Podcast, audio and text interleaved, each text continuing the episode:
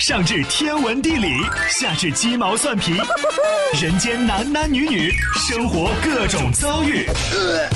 这天下的事儿就没有谈笑不聊的。这小子什么都敢说。开心 Taxi，道听途说，就听谈笑的。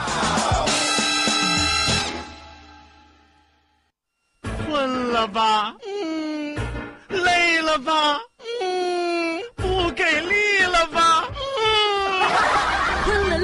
给力了，就听谈笑呀，听开心 Taxi，道听途说。生活难免苦辣咸，谈笑陪你说甘甜。开心 Taxi，道听途说。FM 九十二点六，谈笑为你而说。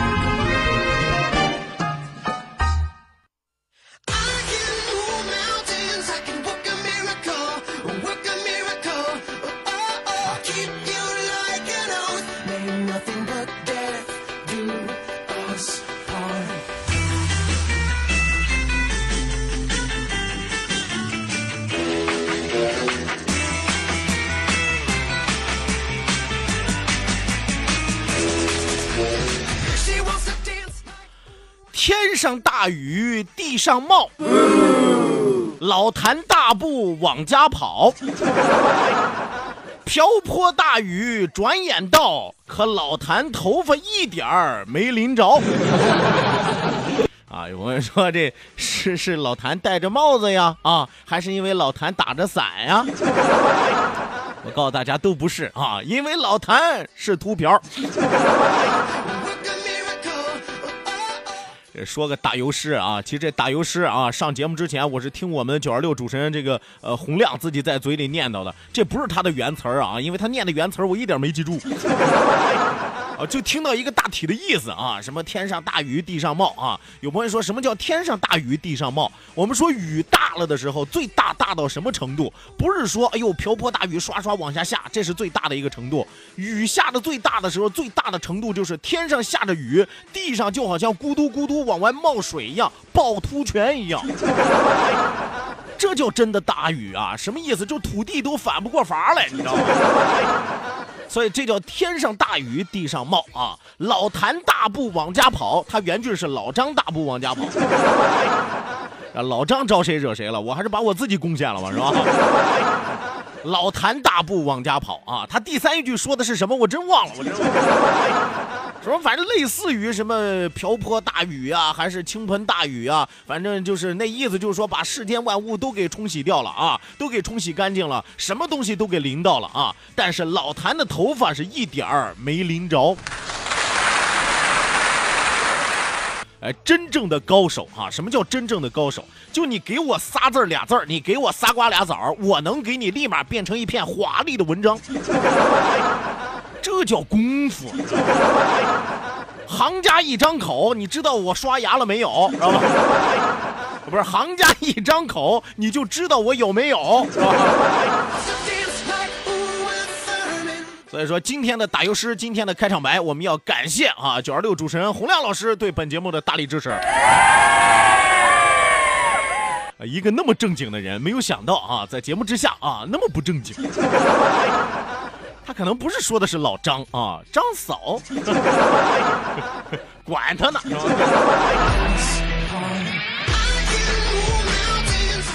说一说，笑一笑，不说不笑不热闹，笑一笑，咱们就十年少。感谢收音机前的听众朋友顶风冒雨来参与到我们的节目互动，谈笑这厢有礼了。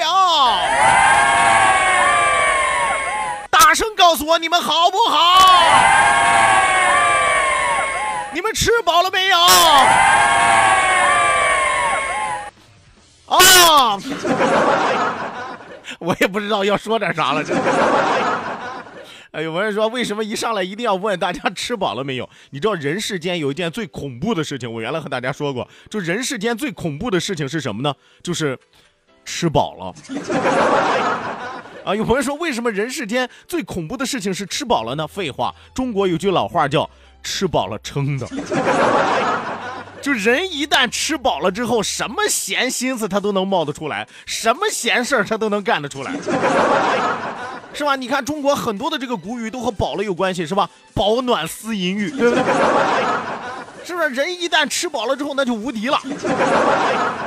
所以说我得问问大家啊，你们都吃饱了没有？啊，没吃饱我也不管饭，我也。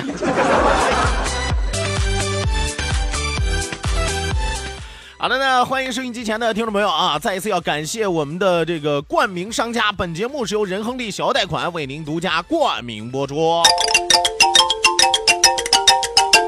再一次要提醒大家，记住参与节目的两处微信交流平台，一处呢是我们九二六的公众微信账号 QDFM 九二六 QDFM 九二六。另外一处是谭笑个人的公众微信账号，谭笑两个字一定要写成拼音的格式，谈谈笑笑，后面加上四个阿拉伯数字一九八四，最后还有两个英文字母，一个 Z 一个勾，一个 Z 一个勾啊。呃，除此之外，也要提醒到收音机前的听众朋友，记住我们的视频直播正在为您拉开大幕。关注到九二六公众微信平台 QDFM 九二六，下拉菜单有视频直播的板块，打开视频看广播，谈笑有话对你说。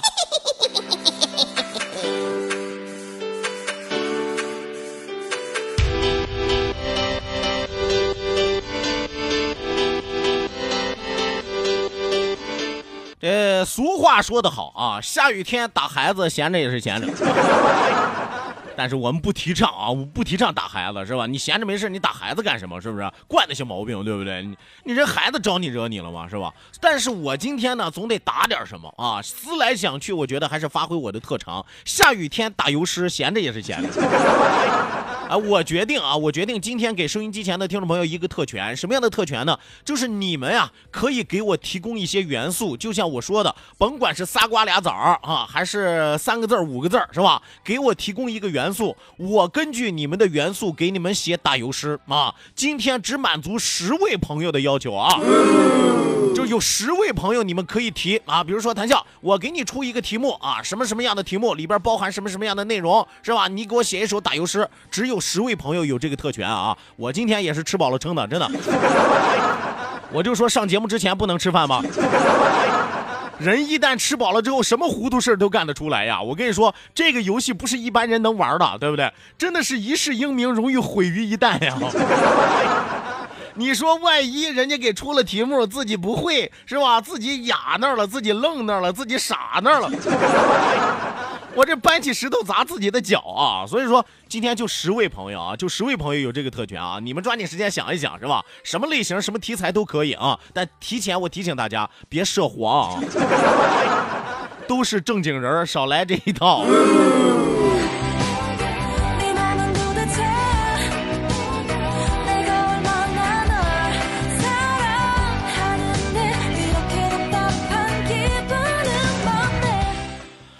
说来说去，最近这个天气真的是非常非常的离奇啊！你看，一会儿出太阳，一会儿下大雨，一会儿下大雨，一会儿出太阳，是吧？有时候他两个人来不及倒班的时候，出着太阳，下着大雨，是吧？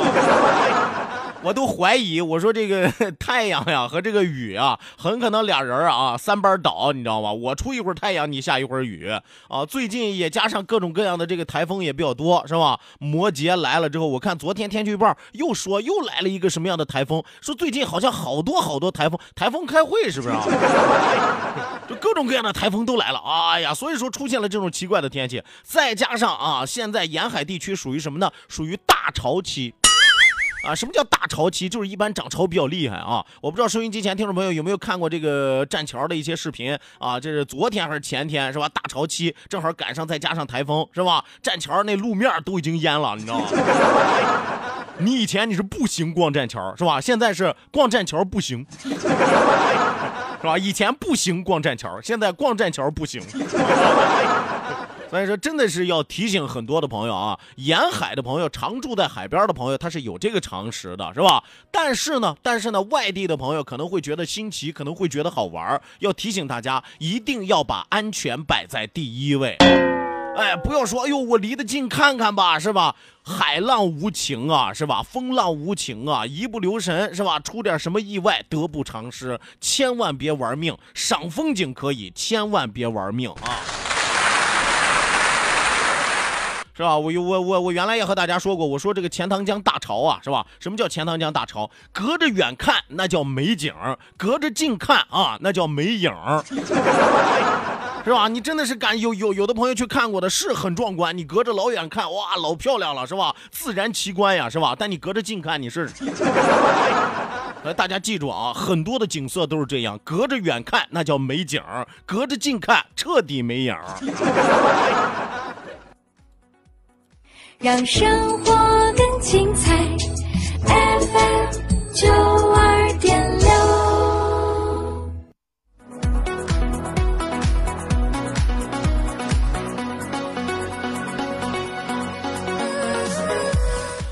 好的呢，收音机前的听众朋友，欢迎大家继续锁定活力调频九二点六，这时段是正在为您直播的娱乐脱口秀《开心 Taxi》，道听途说，马不停蹄为您送出我们今天第一时段道听途说，打开历史的书，点亮信念的灯。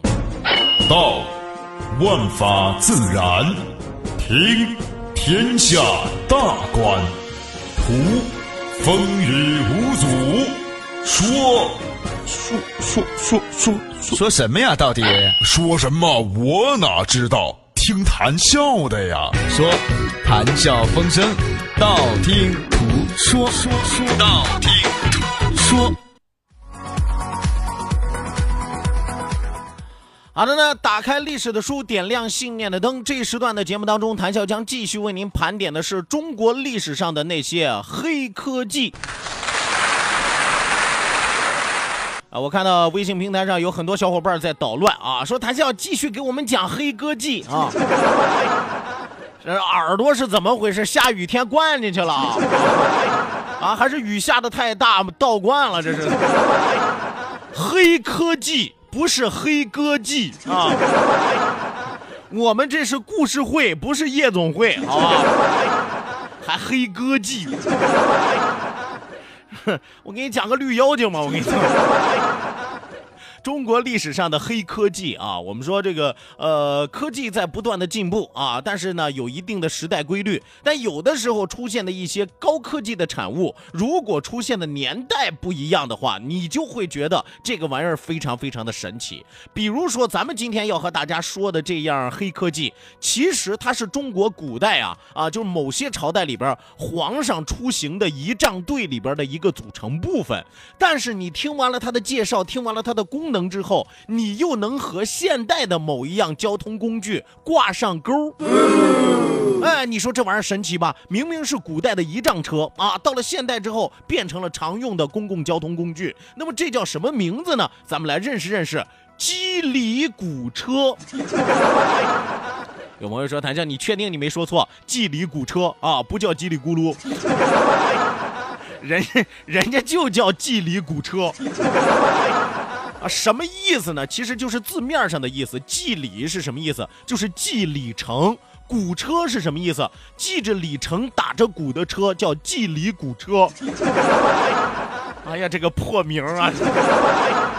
这还古代皇帝仪仗队里边的车，就没有什么有学问的大臣给他改改名嘛，是吧？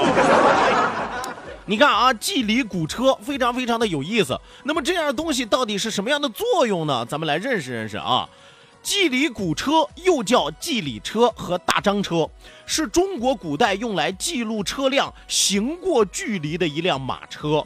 它的构造呢和这个中国古代的指南车有点相似，车呢分上下两层儿，哎，上下两层，每层里边都有一个木质的机械人儿。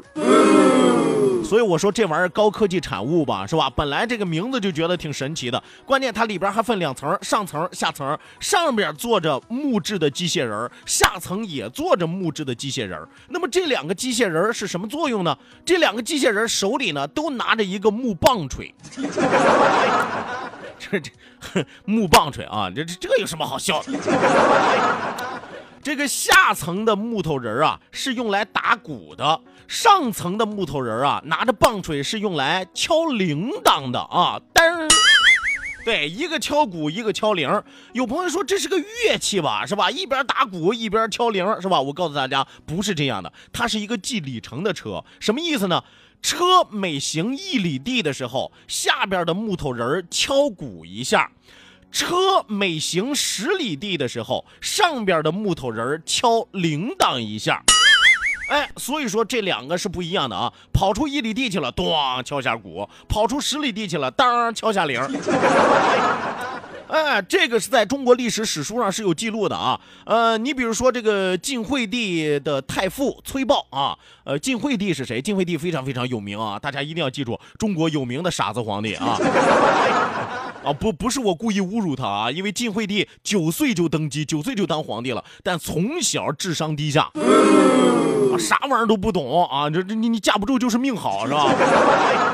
啊，晋惠帝司马衷啊，司马衷的太傅啊，这其实就是他师傅啊，就是管着他的人，教育他的人是吧？当然，人家他他师傅是有能力的啊，他师傅不是大傻子啊，不是。啊，他师傅叫什么呢？叫崔豹。崔豹曾经写过一本书，叫什么名呢？叫做《古今注》啊，其实就是把当时站在当时的这个时代的角度，解释一下古代的一些事儿啊，当时那个年代的一些事儿啊，有一些注解。它里边就提到了这款车啊，季里古车。不过他写的是大张车啊，大张车所以识道理也，什么意思呢？就大张车之所以能够记里程，起于西京。以亦曰祭礼车啊，也叫祭礼车。车上为两层，皆有木人儿。行一里，下层击鼓；行十里，上层击镯。这个镯啊，其实就是翻译过来就是铃的啊。中国古代管它叫镯。呃，上方故事有坐车法，什么意思呢？这个崔豹写到了，说有本书里边详细的记录了制作祭礼古车的这个做法。这本书叫什么呢？叫做《上方故事》。那说到这儿，可能就有人要问了，说这个祭礼古车到底是谁发明创造的呢？我告诉大家，截止到今天，就截止到现在，北京时间十二点二十六分。也没有人知道祭礼古车到底是谁发明创作的啊，不知道啊，不得而知。祭礼古车呀，其实它是古代天子出巡的时候仪仗车必备的一种典礼车。最开始它是用四匹马拉啊，排在指南车之后。这个仪仗车它是有一定的顺序的啊。我和大家说啊，一般排在第一位的是什么呢？第一位的是指南车，因为你首先你得跑跑正确方向是吧？道儿你都跑错了，你要后边那玩意儿有什么用？呃，指南车是排在第一位，第二位就是这个祭礼古车啊，再往后像什么有什么白鹿车呀、鸾骑车呀、更根车呀、四望车呀、羊车呀、画轮车呀、鼓吹车呀、象车呀、豹尾车呀等等等等，各式各样的仪仗车啊，后边很多都是根据当时皇上个人喜好，是吧？你看美女车呀，是吧？啊，不一定啊，根据这个当时这个天子的个人喜好啊，所以说呢，这个祭礼古车是排在指南车之后的。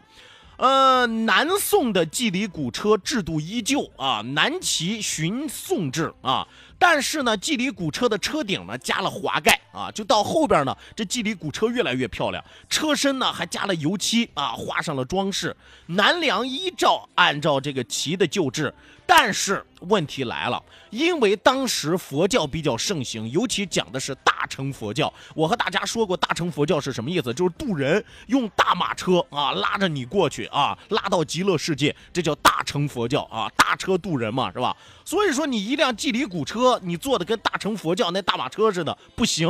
因此在南梁的时候，把这个祭礼古车呀，就改用牛来拉了啊，牛来拉了。但是到了唐朝的时候，又恢复了旧制，依然用四匹马拉祭礼古车，依然排在指南车之后。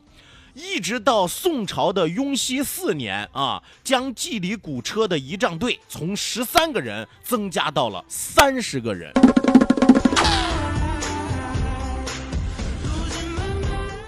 呃，历史书上记录说，这个祭礼古车一共有二百八十五个齿轮啊，齿的轮廓呢有点仿效，不是像现在的这个轮廓啊，不是像现在这个齿轮，古代这个齿轮有点像鱼类的这个牙齿，是有弧形的一条曲线啊，不楞不楞不楞，就这种感觉啊，就这种感觉。